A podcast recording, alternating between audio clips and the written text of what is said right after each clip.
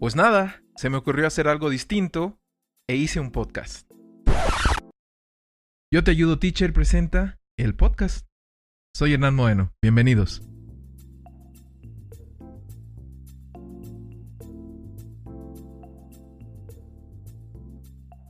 Otro episodio de su podcast Yo te ayudo, teacher, y estoy más que entusiasmado.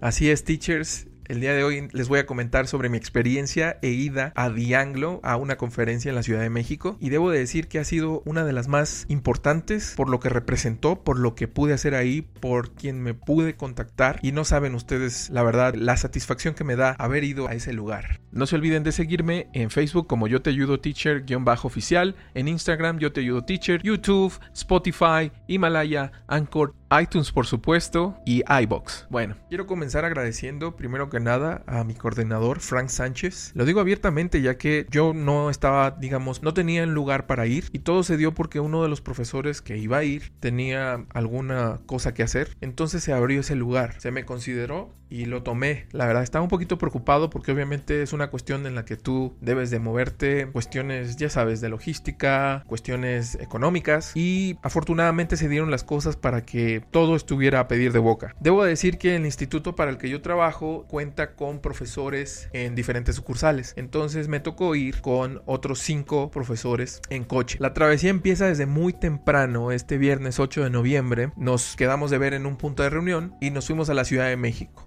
La Ciudad de México es un tema para la gente que no vive ahí y que viaja. El tránsito es un detalle, pero como cosa positiva, las herramientas, ya saben, las aplicaciones nos ayudaron demasiado por la cuestión de los caminos. Y tengo una de las mejores impresiones de todos los tiempos, ya que aunque estábamos en el aparentemente caos, el llegar a Dianglo fue una experiencia muy positiva, muy padre. La gente muy respetuosa en ese sentido. Y logramos llegar a tiempo. Imagínense que salimos de la ciudad de Puebla a las seis y media de la mañana y llegamos justo llegando ocho y media la conferencia empezaba a las 9, o tal vez me equivoco, quizá llegamos 8.40, una cuestión así. Llegamos a la sede de Dianglo, según recuerdo, está muy cerca del centro de la Ciudad de México. Entonces podías ver la torre latinoamericana desde donde estábamos. La verdad es que es una zona muy padre. Aquí puedo ver que eh, estoy justamente navegando la página de Dianglo. La dirección es en Antonio Caso número 27 en la Ciudad de México. Me parece que es la colonia San Rafael y es un recinto padrísimo. Realmente te das cuenta cuando los institutos en este caso le ponen atención a esos detalles y parece realmente un auditorio. Veo que también ahí se llevan eventos, hay exposiciones, hay galerías y la verdad es que el lugar no tiene desperdicio alguno. Está padrísimo, está diseñado para que haya expositores. Su sistema de audio fue increíble y lo digo porque obviamente hay mucha gente, el ponente tiene que alzar la voz en lugares como esos, pero no, en este caso todo estuvo a pedir de bocas, todo estuvo muy bien. Pero bueno, les sigo comentando. A la hora de llegar a esta dirección que les acabé de mencionar, debo decirles que si van en coche, justo al lado hay un estacionamiento. Las personas ahí encargadas se portaron igual excelentes. Nos dieron apoyo y nos, a la hora de salir que teníamos que ir a comer, como aprovechando el viaje, nos, nos dijeron sobre una dirección ahí que teníamos que buscar y de nueva cuenta se portaron súper amables y todo súper bien. Entonces, profesores que estén fuera y que planeen ir a Dianglo a las conferencias del próximo año, pues consideren estas recomendaciones, ¿no? Consideren que está apto para llegar y apto para estar. Una vez ahí, el staff nos recibió de manera excelente. Fue cuestión de pasos para llegar al registro.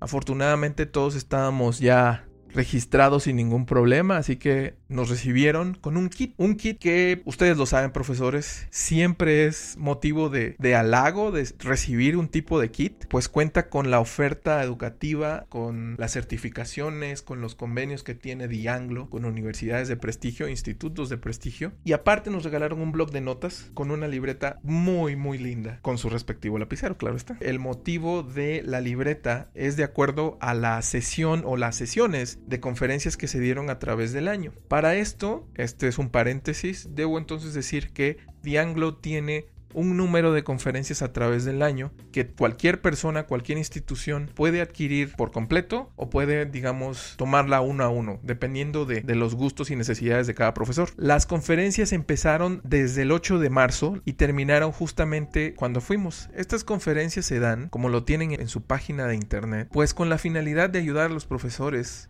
con la constante búsqueda de excelencia en la enseñanza del inglés. Y Dianglo para esto pues no está solo. Tiene socios claves como lo menciona en su página de internet como Nile, Richmond Publishing, tiene a National Geographic Learning y también tiene a Cambridge Assessment English detrás. Así que el sustento de estos colaboradores le da un impacto y le da una veracidad a lo que están promoviendo que es yo digo digna de resaltar. De ahí que esté hablando con ustedes de esto. Por cierto, no hay ninguna mención pagada. Soy un profesor que le tocó ir. Y bueno, los temas que se trataron en todo este ciclo de conferencias fueron tanto desarrollo profesional continuo y evaluación del aprendizaje, enseñar a los alumnos más jóvenes utilizando eh, andamios, ya saben, scaffolding, el uso de material auténtico en el aula y evaluación, y finalmente la que me tocó estar eran los conceptos claves de evaluación y el impacto que tienen en la formación de alumnos y en la práctica docente. También obviamente se hablaron de las certificaciones, de los estándares que se, que se deben de tener, así como el equivalente de certificación que tenemos aquí en México. Lo anterior resulta ser sumamente importante ya que como profesores de inglés seguramente contamos con alguna certificación Cambridge y para hacerla válida ante la SEP tenemos que hacer una convalidación. Tuve la gran fortuna de platicar con la encargada de estos menesteres. En un momentito más lo vamos a escuchar. Teachers, tengo plena seguridad de que estas conferencias no tienen desperdicio alguno, tienen precios accesibles y los temas son realmente relevantes para nuestra labor docente. Para saber un poco más de ellas, pueden dirigirse al sitio web que es www.atc.dianglo.mx. Inmediatamente verán un banner con todas las conferencias que ocurrieron este 2019. Pueden también checar a los ponentes, quiénes son las personas detrás. Pueden también darse un taco de ojo en la galería que tienen y se van a dar cuenta que lo que les estoy diciendo es realmente muy bueno. Si es que acaso tuvieran interés teachers en estas conferencias, también les puedo recomendar que los busquen en Facebook. Yo los encontré como The Anglo Center for Professional Development and Assessment. Verán las publicaciones pasadas de las conferencias que ocurrieron durante el año. También se pueden enterar sobre ciertos cursos que están ofreciendo. Y si la cuestión de ustedes es más cultural, pueden darle un ojito también a Anglo Arts. Así lo buscan en Facebook, Anglo Arts tienen una cartelera de eventos que tal vez les interese. Tienen todos los contactos ahí y el lugar a donde van a estar es muy padre. Me he dado cuenta que también tienen este también tienen talleres, así que no estaría mal de repente considerar una ida a México para checar las opciones de acuerdo a nuestras necesidades, gustos y relevancia que generen nosotros. Hasta donde entendí, están, digamos, a muy poco tiempo de soltar las nuevas fechas para este año que viene, así como precios y cuestión de registro en la página de Dianglo. De hecho, es muy fácil de encontrar en el buscador como Dianglo Conferencias, es de las primeras cosas que salen. Bueno, les sigo contando entonces. Anglo tiene este ciclo de conferencias durante el año, me toca ir a la última y a la hora de llegar todos nos ubicamos y bueno, como debe de ser, todo exactamente en hora, empezó la conferencia conferencia, uno de los ponentes fue nada más y nada menos que Alberto Costa y él se ostenta con el título de Assessment Services Manager Americas para Cambridge Assessment English. He aquí un fragmento en el que él se presenta con todos los que estuvimos en esa reunión.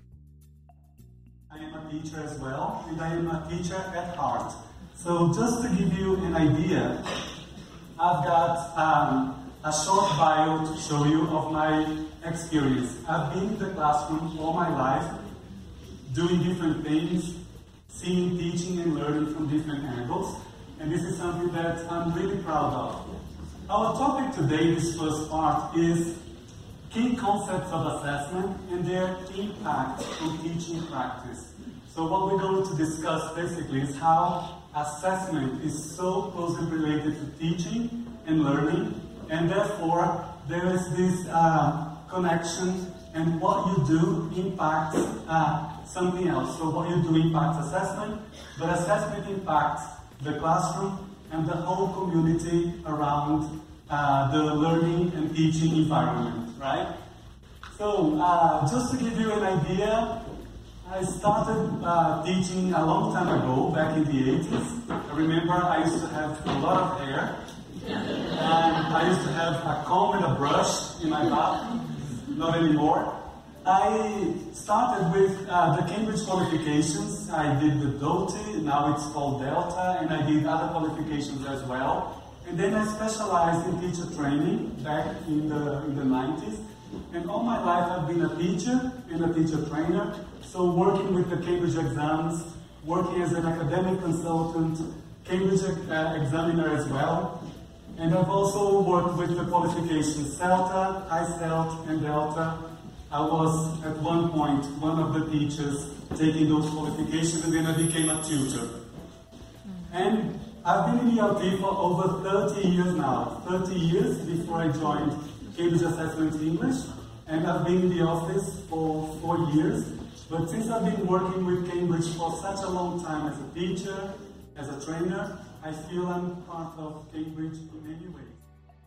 Todo estaba listo, solo faltaba dar inicio a esta conferencia.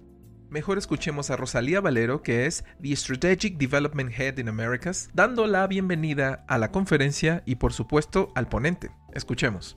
And I'm particularly happy because he's not here with us all the time because Alberto Costa is our wonderful senior assessment manager for all of Americas too.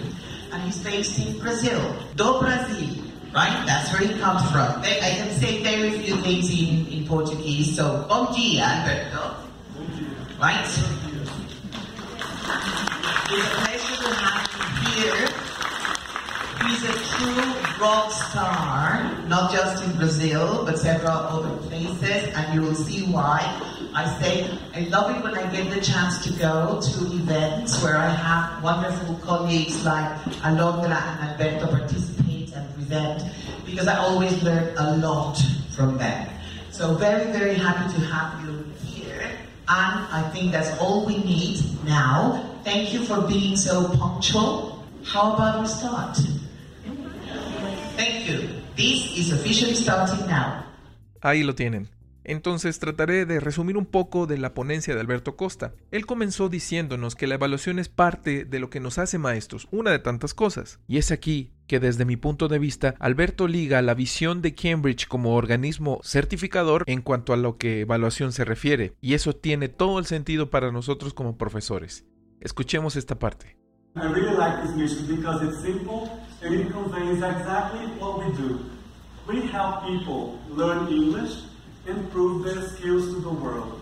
And this is a very important thing when we mention prove their skills to the world. Because in order for them to prove their skills, they have to go through assessment. And can you be a teacher without assessing students? It's so interconnected, right? And this is why our mission conveys a number of things. También nos comentó que un problema latente es el número que obtenemos tras una evaluación. Esto para algunos casos puede resultar problemático ya que no refleja realmente lo que un alumno puede producir en el idioma. También nos dijo que pasa de manera inversa. Hay alumnos con calificaciones aprobatorias pero que tienen rezagos o hay partes que se notan que deberían de ejercitarse más tanto para la producción oral, escrita, la comprensión eh, auditiva y obviamente de textos. Para buscar un balance entre el número y lo que realmente se puede realizar, nos plantea cuatro términos sumamente importantes. El primero se maneja la evaluación tanto de nuestra forma de enseñar como evaluamos y el progreso de nuestros alumnos. Siempre nos pide que hagamos una reflexión para tener los mejores elementos disponibles para dicha tarea o dichas tareas. Además de qué tipo de exámenes se utilizan, y todo viene desde los reactivos hasta las instrucciones. Hagamos esa reflexión para después entrar a la enseñanza. ¿Cómo enseñamos? Costa nos hace preguntarnos qué tipo de ejercicios ponemos en nuestras clases día a día y qué finalidad tienen cada uno de ellos. Esto es de suma importancia ya que de ahí podemos entonces evaluar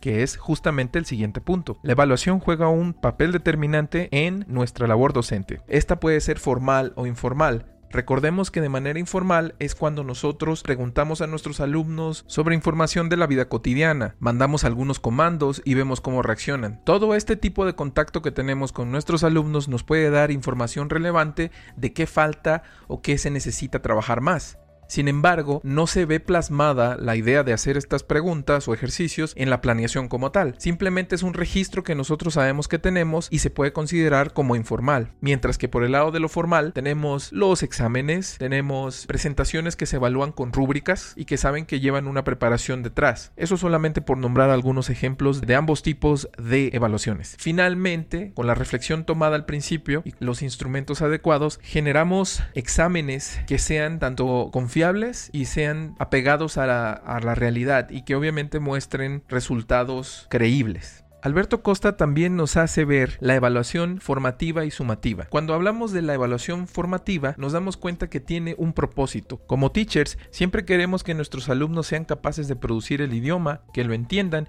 y que puedan derrocar la barrera del idioma. Para eso, nosotros como profesores tenemos que dar retroalimentación puntual, señalando las áreas de oportunidades de cada alumno y que ellos trabajen en eso. Por nuestra parte entonces será atacarlos uno a uno para buscar la mejora. Por otro lado tenemos la evaluación sumativa. Esta hasta cierto punto se refleja como un tipo de juicio que se le hace al alumno, ya que como todos sabemos es un número que se obtiene de acuerdo al desempeño en todo el año escolar. Hablando de esto, la evaluación sumativa necesita tener mucho tiempo para ser recabada. Puede ser un año escolar, un semestre, toma tiempo y además suele ser un poco engañosa. ¿Cuántas veces no hemos visto a alumnos que sabemos que pueden producir salir mal en un examen. Es por eso que a veces hay una percepción negativa, o mejor dicho, que no es completa sobre la visión que se debe de tener en el desempeño del alumno. Pero él hace la pregunta, ¿acaso la evaluación sumativa solamente nos va a dar como resultado un número en una boleta o en un registro de las calificaciones de los alumnos? Esto obviamente está para discutirse, y él cita algunos autores que defienden otro tipo de ideas, Ideas desde que esta información nos sirve para propósitos mucho más grandes, como para entender cuáles son las debilidades y qué es lo que en un futuro este alumno necesita aprender. Por ese lado, la evaluación formativa y sumativa siempre tienen una cuestión positiva. Yo sé que todos deseamos que a la hora de enseñar inglés nuestros alumnos sean capaces de valerse por sí mismos en el idioma, en sus cuatro habilidades, pero debido al sistema, en la cuestión sumativa, los números no solo son evidencia de qué tan bien o qué tan mal les fue en el año, sino también nos puede ayudar a ver las áreas de oportunidades en las que podemos ayudarle a nuestros alumnos, así como hacer una reflexión de nuestra práctica docente y en qué podemos mejorar. Alberto Sosa nos enseñó que debemos de tener en cuenta ciertos elementos a la hora de hacer un examen. De ahí que Cambridge sea un organismo preocupado por mejorar en ese aspecto. Ya para terminar, vimos un caso de éxito en Brasil de jóvenes que del 2010 al 2017 lograron pasar del nivel A2 al C2 de acuerdo al marco común europeo para las lenguas. Subir su rendimiento fue una cosa seria. Eso lo hicieron en la parte final del bachillerato. Cabe también decir que muchos de esos alumnos venían haciendo certificaciones con antelación. Alberto nos comenta que para lograr dicha hazaña, el origen viene desde la evaluación de cuatro aspectos: los estudiantes, los teachers, padres de familia y obviamente el sistema educativo. Esto es completamente difícil, pero es claro que hay gente trabajando para lograr los resultados que acabé de compartir. Tuvimos un descanso después de la conferencia para darle paso a la presentación de la siguiente personalidad que me hizo un gran favor estar ante la cámara de Yo Te Ayudo Teacher y he aquí su presentación. Mi nombre es Alondra Valle y soy Assessment Services Manager para Cambridge Assessment English en la oficina representativa de México, Centroamérica y el Caribe. Ahí lo tienen. Alondra tiene más de 20 años como teacher, cuenta con el nivel C2 avalado por Cambridge y es autora de libros en inglés. Ella cuenta también con un número importante de otras certificaciones. Alondra también nos hizo el gran favor de darnos los pasos para certificarnos de manera internacional. Hoy vengo a platicarles, ustedes como profesionistas del idioma, es muy importante que tengan reconocimiento tanto nacional con CENI como internacional con Cambridge Assessment. En México, la instancia reconocedora de nuestras certificaciones es CENI, que, como ustedes saben, es el Certificado Nacional del Nivel de Inglés. Entonces, lo que pueden hacer ustedes para hacer válido un certificado de Cambridge a nivel nacional es acudir a las oficinas de CENI de acuerdo al examen que ustedes tengan nuestro B2, C1 o C2, que son los certificados que CENI reconoce para los maestros de inglés. Entonces, los pasos son una vez que hayan recibido su certificado de Cambridge Assessment English, usualmente esto sucede ocho semanas después de que ustedes presentan el examen. En ocho semanas ustedes pueden tener su certificado en la mano y con ese certificado más una identificación, eh, su acta de nacimiento y otros requisitos que CENI les pide, que pueden ver en la página, acuden a las oficinas y CENI les va a hacer esta convalidación de niveles.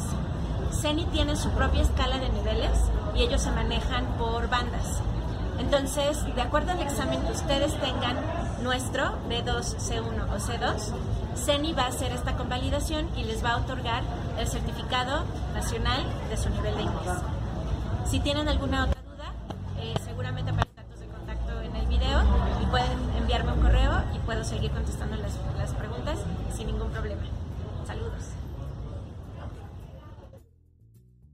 Ahí lo tienen, Alondra entonces nos da esta valiosa información sobre cómo convalidar nuestro nivel en Cambridge con CENI. Los detalles van a estar adjuntos en el video y también en el podcast. Espero no tener ningún problema para incluirlos en la descripción en cada una de las plataformas, por cierto. Como ustedes notaron, estaba simplemente la bulla de muchos profesores que estaban afuera, obviamente compartiendo y estableciendo estos nexos y también compartiendo ideas sobre la conferencia. Pero bueno, mientras les comento que ella nos habló sobre sobre certificaciones y normas internacionales, para esto fue necesario conocer la historia de los niveles basados en el marco común de referencia para las lenguas y cómo se ha trabajado en Cambridge para poder, con cada certificación, describir la actualidad del conocimiento de la lengua por parte de cada aspirante. La labor para lograr cualquier certificación es ardua, ya que como Alondra nos comentó, no solo es saber inglés y hacer una certificación, sino también es prepararnos adecuadamente para eso. El ejemplo visto fue el de correr por correr contra correr un maratón. En el primero hay diferentes grados de desafío, mientras que un maratón tiene parámetros bien establecidos y eso, a diferencia de otras carreras, demanda una preparación especial con sus pros y sus cons. Cambridge ofrece una serie de certificaciones que mide tus aptitudes, digamos si estás listo para correr 10 kilómetros, 21 o hasta 42, pero va un paso adelante, haciéndonos saber en qué nivel están nuestras cuatro habilidades de manera independiente. Esto se puede explicar si tenemos en cuenta que tal vez aplicamos para obtener el nivel C1 y en el desglose de cada una de nuestras habilidades nos damos cuenta que algunas estarán por debajo del nivel, otras arriba. Lo que hace Cambridge es juntar las cuatro habilidades y designar de acuerdo a sus estándares en qué nivel estás. Digamos que la comprensión auditiva está por encima del nivel C1, no significa que vas a pasar a C2.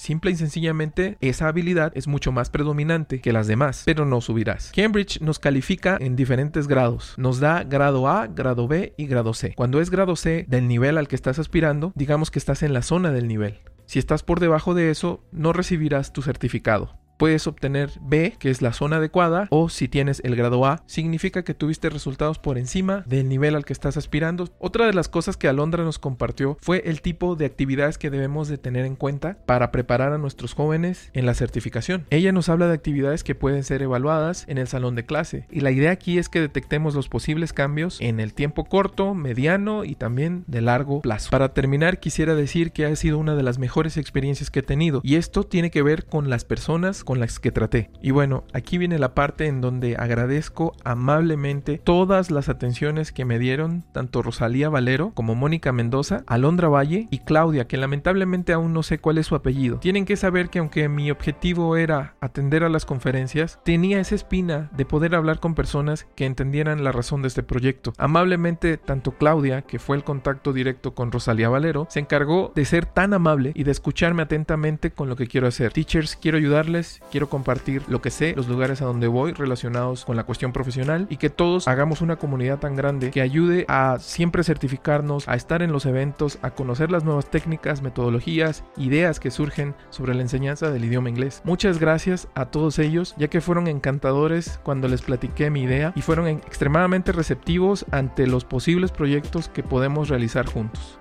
Muchas gracias. Déjenme decirles que la forma en que fui tratado no se compara con algo que haya yo vivido antes, pero me encantó la apertura y las ganas de trabajar por algo en común. Entonces, desde ya en este podcast les digo mil gracias. Estoy a la disposición de los posibles proyectos que se vayan desarrollando y debo decir que, wow, hasta el día de hoy no lo supero. Espero que esto permee en una cantidad de profesores, en la comunidad de profesores de inglés, pues de todo México y por qué no pensarlo, también del extranjero, también de la parte sur del continente y otras latitudes. Muchas, muchas gracias. Se han comportado excelente.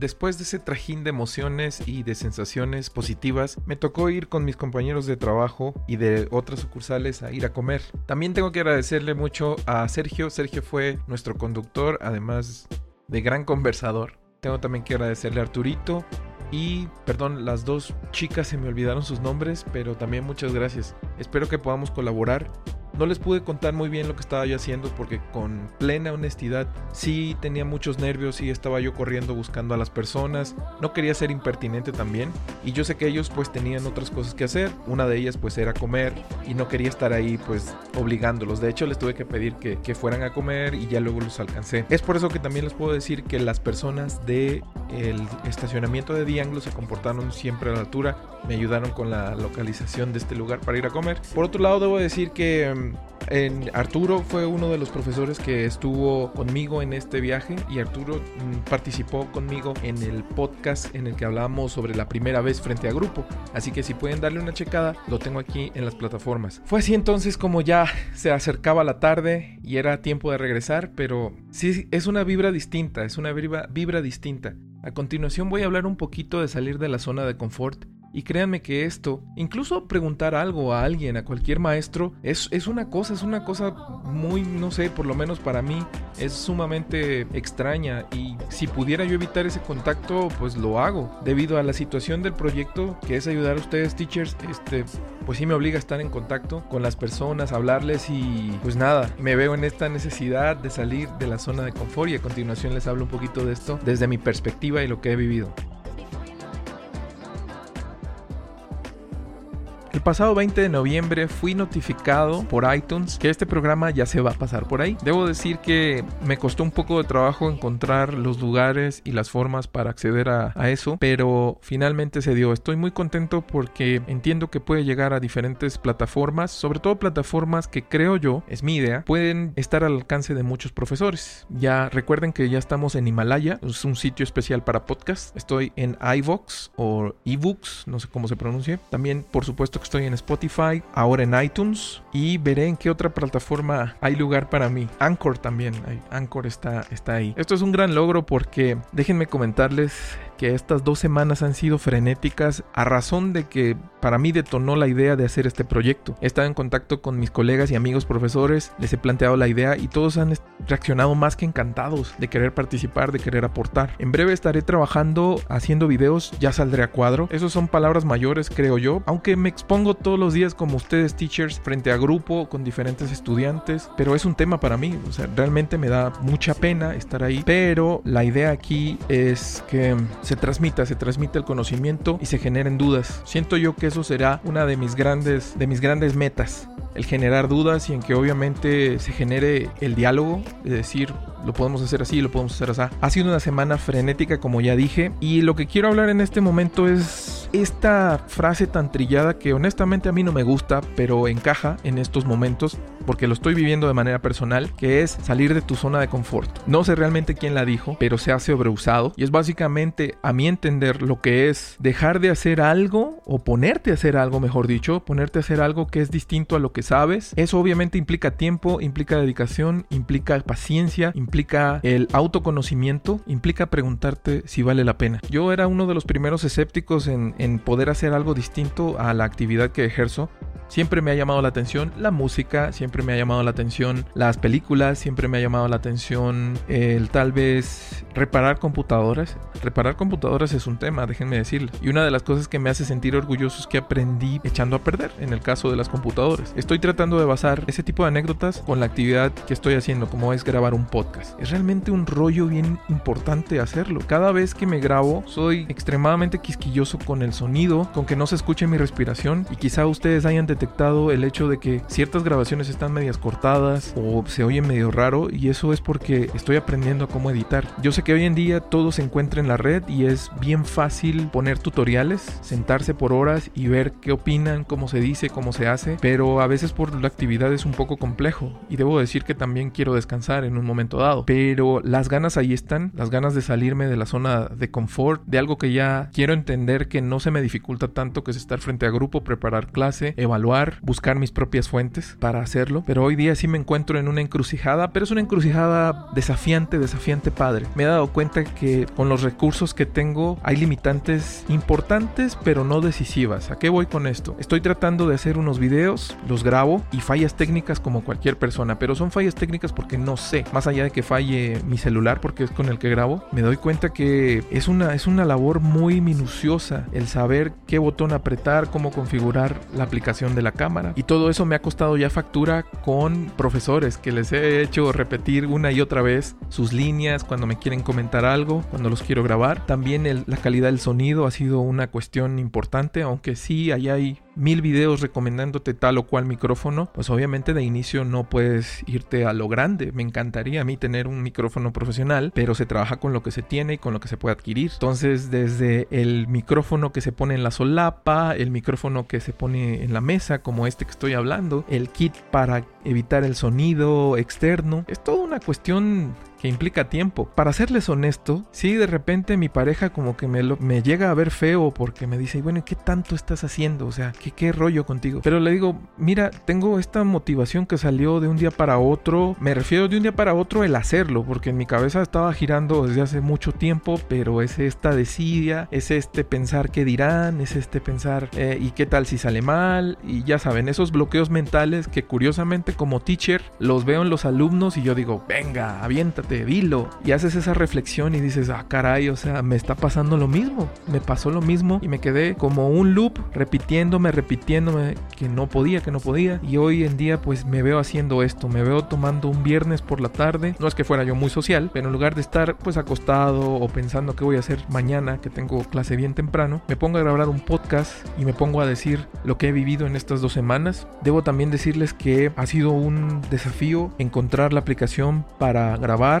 el software ya lo tenía, afortunadamente ya tenía cierto conocimiento. Como les digo, me gusta la música y ya en mis años de prepa tuve que ver con algo con la música y grabación y todo este show. Y me doy también cuenta que, como les dije hace un momento de las computadoras, bueno, mi computadora viejita, pero aquí está, está dando todo de sí para que no se trabe, estoy poniéndole aire para que no se caliente tanto e ingeniándomelas, sobre todo ingeniándomelas para que el tiempo rinda adecuado, no se caliente la computadora, no esté demasiadas horas sentado, no me, no me quiebre la espalda aquí estando sentado, pero vaya, como ya lo dije, ahí, ahí hay cierto, cierto fuego en esta actividad que de un día para otro dije voy, la hago y va. Tanto así que he salido o que he tratado de salir de mi zona de confort es que lo acabo de pasar con Dianglo, con las personas que ya mencioné y que vuelvo a dar las gracias. Me acerqué a ellas y les dije, miren, yo tengo esta idea así y así, y va, me aceptaron. El próximo viernes les comento que viene un un especialista al lugar donde trabajo nos va a hablar sobre Project Based Learning. Necesito sentarme a estudiar. La verdad no recuerdo muy bien este tema. Entonces quiero sentarme a estudiar, quiero sentarme a generar preguntas,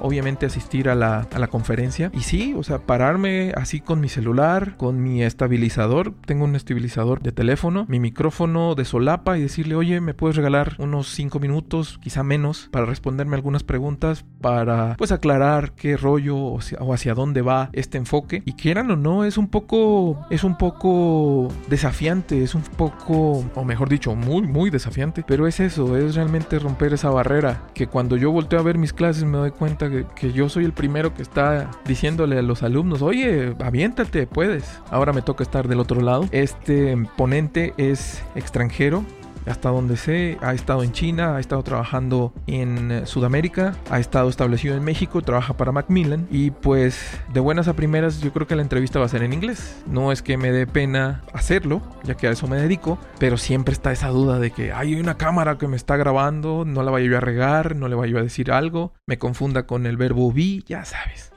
Lo de siempre, ¿no? Y yo espero que salga de la mejor forma, yo espero que, que eso sea de como resultado un material que para ustedes tenga una funcionalidad, que los llegue a investigar, los lleve a investigar un poco más y obviamente generen las preguntas, ¿no? Nunca estoy alejado de, de ser cuestionado y, veamos cómo, cómo sucede, cómo sucede eso. Es un reto, la verdad es que es un reto. Lo único que puedo decir, teachers, es que dense ese chance también. Quizá no lo de ustedes no es un podcast, quizá lo de ustedes es por primera vez empezar con carreras o lo de ustedes es retomar algún proyecto pasado. Dense ese chance porque no puedo decir que me arrepiento de que no lo hice antes, Solamente me arrepiento de estarme constantemente diciéndome que no se podía, que no se podía, que no se podía. Eso es de lo único que puedo decir que es negativo o que me encantaría cambiarlo. Pero más allá de que lo, por qué lo hice hasta ahora o por qué no comencé antes, realmente eso no, realmente no, no, me, no me quita el sueño. Lo que sí me quita el sueño es pensar qué otra cosa más puedo hacer, qué otra cosa más necesito tener, cómo puedo validar la información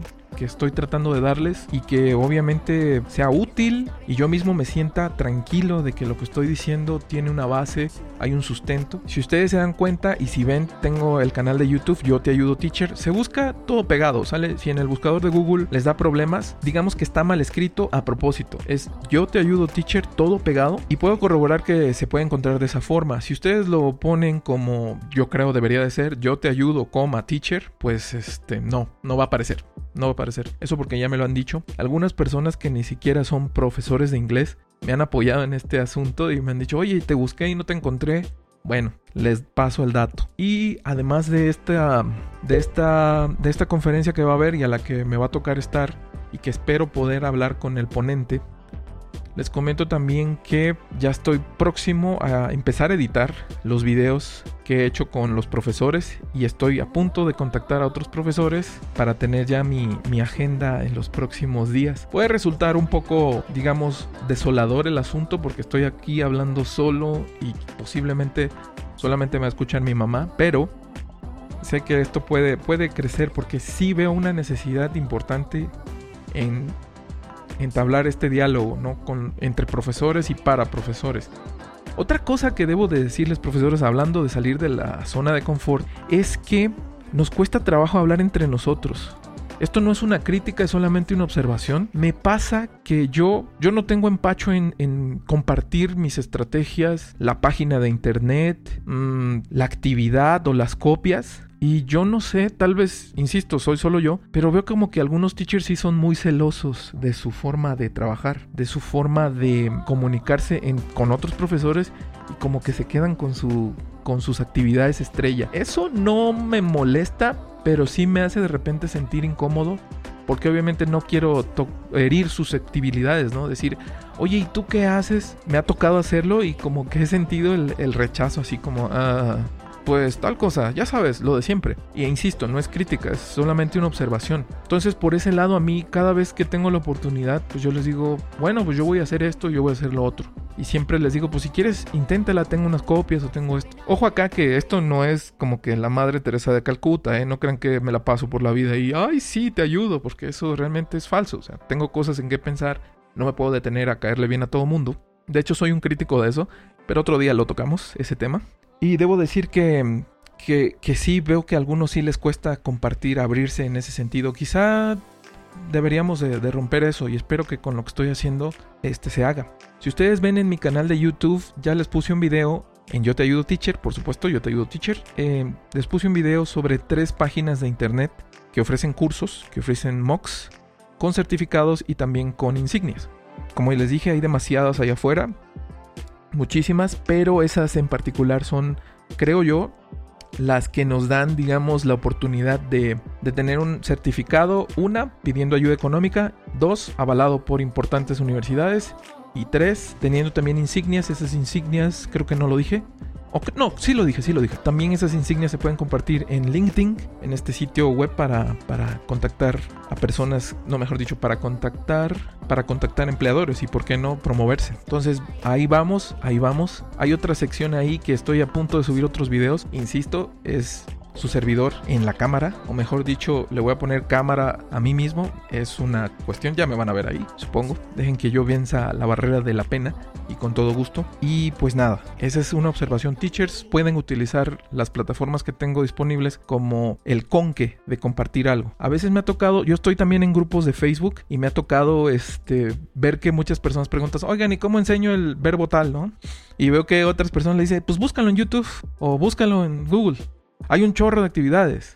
Yo no es por nada. O sea, yo creo que si hacen un grupo, pues deberían de ser un poquito más explícitos. Ojo que no son todos. Muchos realmente se toman la respuesta muy en serio. Y este, y si te dan lujo de detalles, te pasan los links, te dicen exactamente cómo. Y eso realmente se agradece. Entonces espero que aquí pase lo mismo. Espero que también ustedes rompan esa zona de confort y compartan y hablemos y busquemos qué hacer. Espero llevarles información de primera mano y ojo, no, no hay, digamos, no tengo temor a equivocarme, pero si me equivoco, amablemente me pueden decir, oye, aquí tal o cual cosa te falta, aquí no va por ahí. Y vaya, yo encantado de, de escucharlo, salir de la zona de confort. Son palabras grandes, déjenme decirles, palabras grandes. Bueno, en este momento voy entonces a, a terminar con el podcast de hoy. Creo que le agregaré un poco más, pero va a ser por separado. Tengo aquí un tema que necesito hablar, pero hablarles a ustedes, pero sí, sí necesito leer un poquito más para que no diga yo cosas que, que nada más no sean las adecuadas.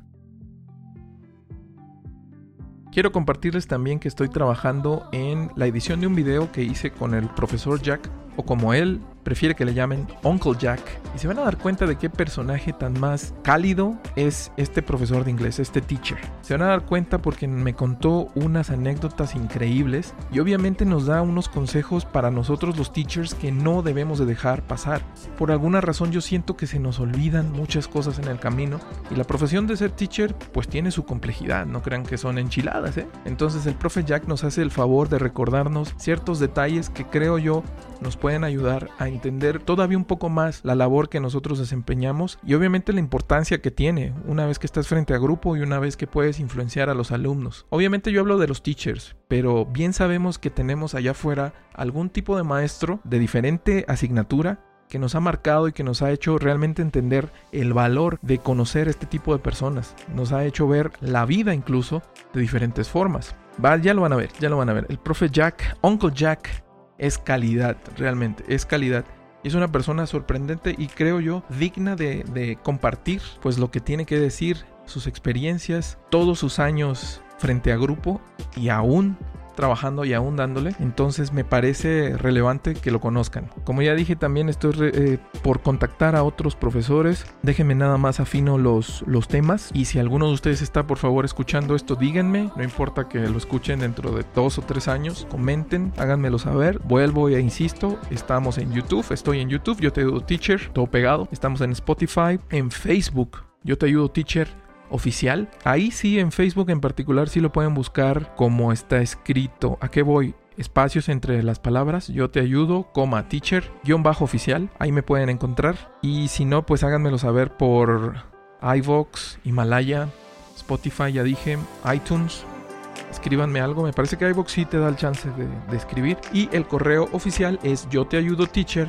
arroba gmail.com. Facebook yo te ayudo teacher, coma, guion bajo oficial. Y en Instagram yo te ayudo teacher, todo junto. Nos vemos y escuchamos pronto. Adiós.